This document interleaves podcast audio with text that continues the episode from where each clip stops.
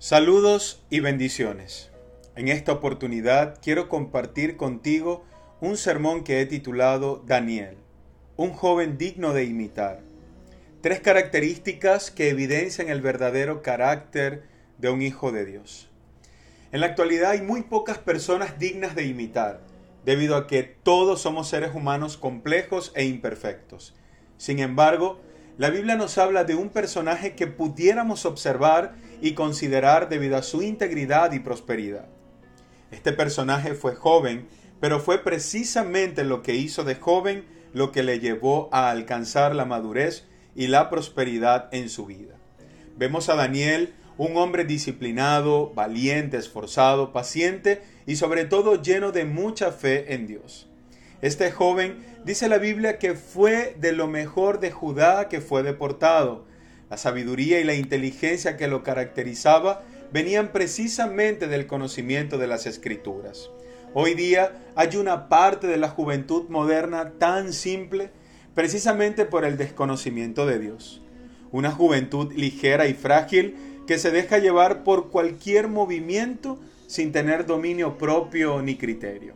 Hoy quiero compartir en el mes de la juventud contigo un mensaje para que medites en tu corazón a la luz de la escritura en Daniel 6 y puedas preguntarte si deseas ser un joven simple o un joven digno de imitar como Daniel. Tres virtudes quiero resaltar en esta oportunidad y cómo puedes aplicarlas a tu vida.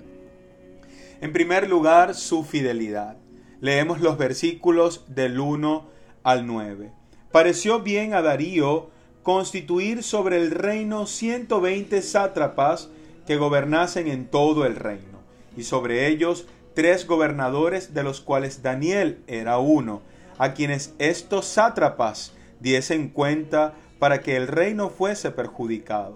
Pero Daniel mismo era superior a estos sátrapas y gobernadores porque había en él un espíritu superior y el rey pensó en ponerlo sobre todo el reino. Entonces los gobernadores y sátrapas buscaban ocasión para acusar a Daniel en lo relacionado al reino, mas no podían hallar ocasión alguna o falta porque él era fiel, y ningún vicio ni falta fue hallado en él.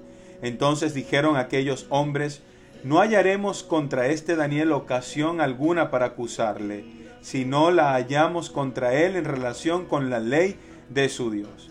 Entonces estos gobernadores y sátrapas se juntaron delante del rey y le dijeron así, Rey Darío, para siempre vive, todos los gobernantes del reino, magistrados, sátrapas, príncipes y capitanes han acordado por consenso que promulgues un edicto real y lo confirmes, que cualquiera a quien el espacio de treinta días demande petición de cualquier dios u hombre fuera de ti, oh rey, sea echado en el foso de los leones.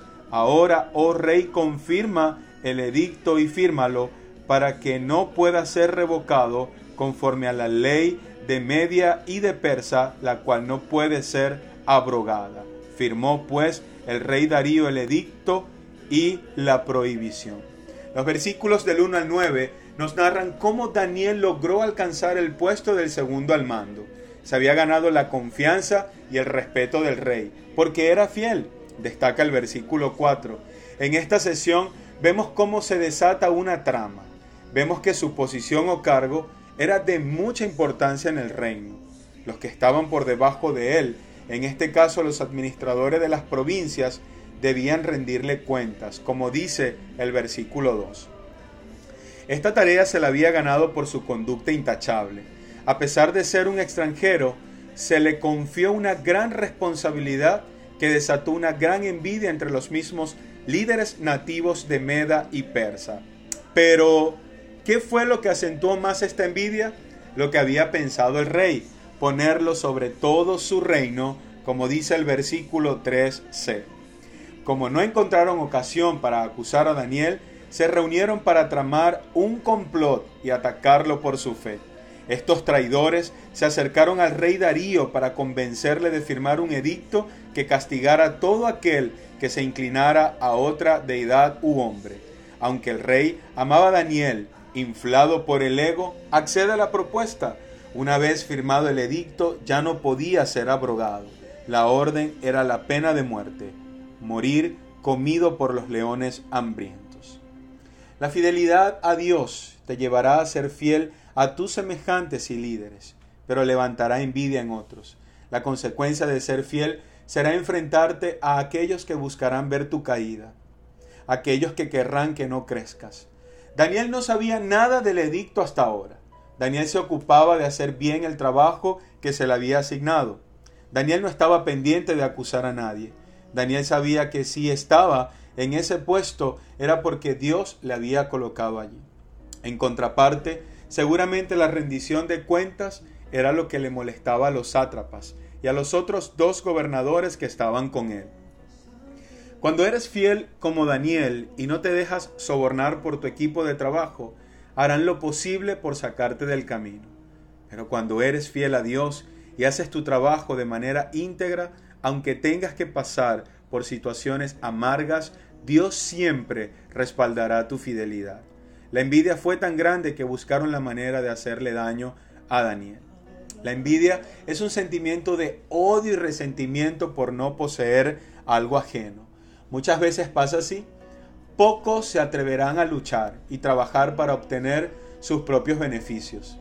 Joven, no te dejes llevar por ese sentimiento. La envidia no te deja crecer.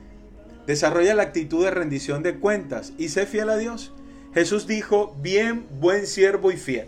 Sobre poco has sido fiel, sobre mucho te pondré Mateo 25, 21a. ¿Alguna vez has hablado mal de tus superiores? ¿Has tramado planes contra la autoridad para quitarles de sus puestos? Ten mucho cuidado, porque aunque te moleste o irrite que otro esté en el lugar de honor, recuerda que un día tú también estarás allí. En cualquier ámbito de la vida, todos de una u otra manera ocupamos liderazgos. Si deseas ser un joven fiel, debes aprender el principio de la sujeción y la rendición de cuentas. ¿Cómo puedes conseguir esto? Siendo fiel donde Dios te haya colocado, capacitándote constantemente y aprendiendo en silencio. Seguramente Daniel y sus amigos no querían aprender el idioma de los caldeos, pero no se negaron. Siendo esclavos, obedecieron y no cuestionaron. Mientras lo que Dios permita en tu vida no cuestione tu fe, obedece, así como cuando querían hacerles participar de la comida sacrificada a ídolos, y sin embargo con sabiduría manejaron la situación, no con un complot como le hicieron en esta oportunidad. Daniel siempre se mostró fiel a su Dios y a sus semejantes. ¿Y tú estás siendo fiel a Dios y a tus semejantes? En segundo lugar, su servicio. Los versículos del 10 al 18 Dicen, cuando Daniel supo que el edicto había sido firmado, entró en su casa y abiertas las ventanas de su cámara que daba hacia Jerusalén, se arrodillaba tres veces al día y oraba y daba gracias delante de su Dios, como lo solía hacer antes. Entonces se juntaron aquellos hombres y hallaron a Daniel orando y rogando en presencia de su Dios. Fueron luego ante el rey y le hablaron del edicto real.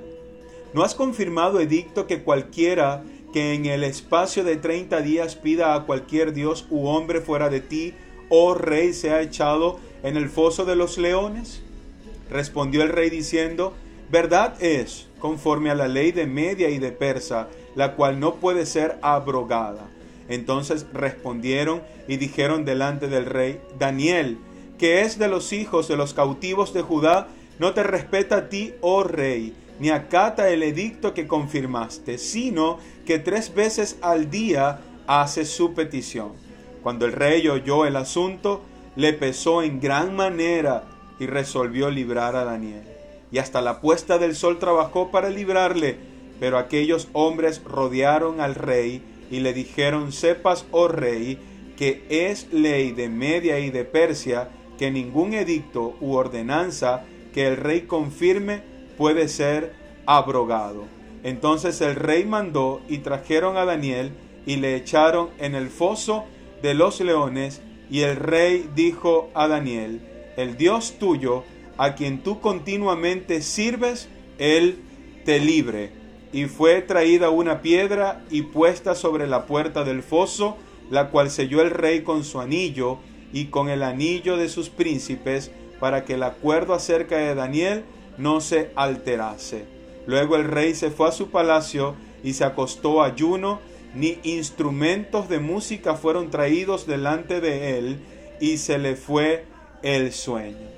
Esta sección de la historia nos narra lo que Daniel hizo una vez que supo acerca del edicto. Orar a Dios, aun y cuando ya sabía que le había sido prohibido, nos dice el texto que dio gracias como acostumbraba, aunque seguramente dijo más cosas. Probablemente sirvió como un excelente gobernante, pero eso se debía a su devoción para con Dios. No creo que Daniel se viera a sí mismo sirviendo sin la ayuda de Dios. El rey Salomón, como ejemplo, le pidió sabiduría a Dios para gobernar a su pueblo. Daniel trabajaba en la política, era un hombre importante que necesitaba tomar decisiones importantes. ¿Cómo se habrá sentido ante tal traición? Seguramente le pesó en su corazón. Pero es la comunión con Dios lo que nos muestra que confiaba en la soberanía de Dios y que así como le había librado del horno del fuego, también le libraría de los leones. Su actitud no fue desafiante al orar. Hizo lo correcto. Creo que Daniel no se veía sirviendo sin llevar a cabo su devoción. Tres veces al día, con dirección al templo, oraba según la tradición judía. Así que fue agarrado infraganti desobedeciendo la ley de Media y Persa aunque al rey le pesó y trató de solucionar el asunto, pero imposible, acá observamos cómo las personas cegadas por su vanagloria se pueden dejar llevar sin importar las consecuencias. Tal vez ya era demasiado tarde para reflexionar. No creo que él tuviera problemas con que Daniel orara a su Dios, pero se dejó llevar por la propuesta tentativa del resto de los líderes. Ahora le tocaba reconocer su error y pasar el trago amargo. Sin embargo, Daniel era tan intachable que le dice, yo humanamente no puedo hacer nada, pero al Dios a quien le sirves, que Él te libre. El servicio de Daniel era visible y reconocible por el rey, y seguramente por todo el pueblo. Hasta este punto de la historia, Daniel es echado al foso de los leones. Seguramente muchos celebraron la victoria y pensaron que se habían librado de él. Cuando Dios está determinado a cumplir un propósito en la vida de alguien, no hay complot que lo impida. Cuando se es fiel, como lo vimos en la primera característica, Dios te va a cuidar, preservar y proteger del maligno. Cuando estás dispuesto a servir en obediencia a Dios, lo haces desde la devoción. Solo a través de una relación íntima y personal con Dios se puede servir de la manera que a Él le agrada. El servicio no es la capacidad de gerenciar bien, es la capacidad de amar y orar por tus enemigos, de darle agua y de comer a aquel que te hace daño. Así lo enseña nuestro Señor Jesucristo. Y tú serás un joven que desarrolle una devoción con Dios para servir en obediencia o simplemente harás las cosas para ser visto.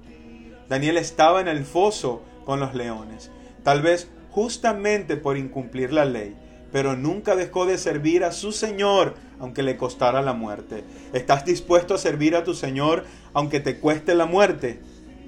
En tercer lugar, su confianza.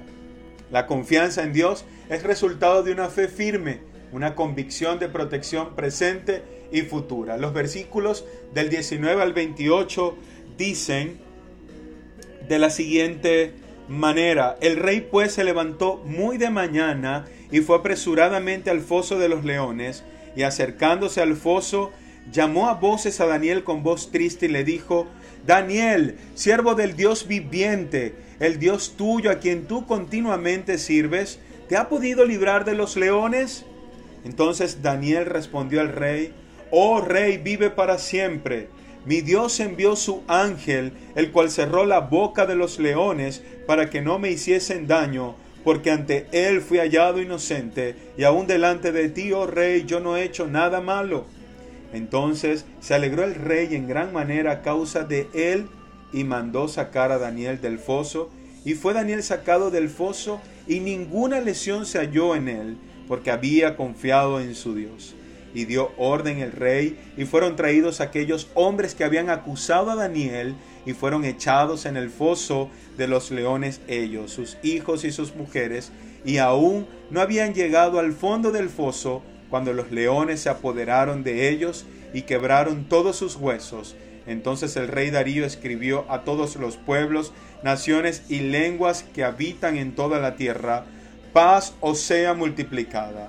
De parte mía es puesta esta ordenanza, que en todo el dominio de mi reino todos teman y tiemblen ante la presencia del Dios de Daniel, porque Él es el Dios viviente y permanece por todos los siglos, y su reino no será jamás destruido, y su dominio perdurará hasta el fin. Él salva y libra, y hace señales y maravillas en el cielo y en la tierra. Él ha librado a Daniel del poder de los leones, y este Daniel prosperó durante el reino de Darío y durante el reinado de Ciro el persa. Finalmente se desenlaza la historia. Daniel sobrevive a los leones por la obra milagrosa. Dice John MacArthur, Dios honró en público la fe de Daniel con el propósito de mostrar su gloria. Este no es siempre el caso, ya que Dios puede optar por ser glorificado al permitir que un siervo de su confianza sea martirizado, como lo vemos en la galería de la fe en Hebreos, que aunque resalta la acción de Daniel, también resalta aquellos profetas que fueron martirizados por causa del Evangelio. Como resultado de la fidelidad, el servicio y la confianza, Dios es glorificado una vez más en Daniel. El rey perplejo exalta el nombre del Dios de Daniel y ordena que se le tema en todo lugar. Este rey reconoció que por encima de su reino había uno que no tenía fin, ni sería destruido jamás. En Daniel no hubo ninguna lesión, vemos la triste historia de los que confabularon en su contra. No solo fueron comidos por los leones ellos, sino toda su familia. Aquí podemos ver que Dios es quien hace justicia y paga cada uno según sus obras. El obrar mal traerá sus consecuencias tarde o temprano. Ejemplo, en cierta ocasión un hombre que robó un lugar con cámaras y quedó grabado. Este mismo hombre tiempo después entrega su vida a Jesús, experimentó una transformación en su vida. Sin embargo, encuentran las grabaciones donde se veía robando el lugar e inmediatamente fue detenido y arrestado. ¿Qué quiere decir esto? Que su alma había sido salvada, pero debía asumir las consecuencias de sus acciones pasadas. Por lo menos quedó con vida.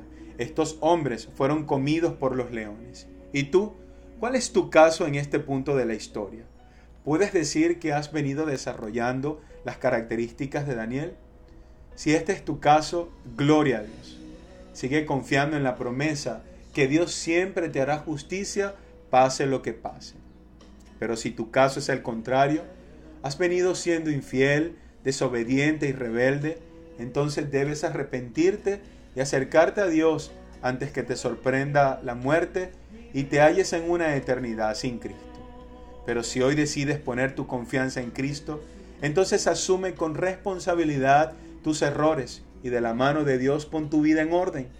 Puede que las consecuencias del pasado te alcancen, pero en el caminar con Dios van a ir quedando atrás e irás cosechando buen fruto y una vida próspera en todas las áreas de tu vida. En esta oportunidad te he hablado de Daniel, un joven digno de imitar. Tres características que evidencian el verdadero carácter de un hijo de Dios. En primer lugar, su fidelidad. La fidelidad a Dios levantará envidias en otros. Sigue siendo fiel a pesar de las adversidades. En segundo lugar, su servicio.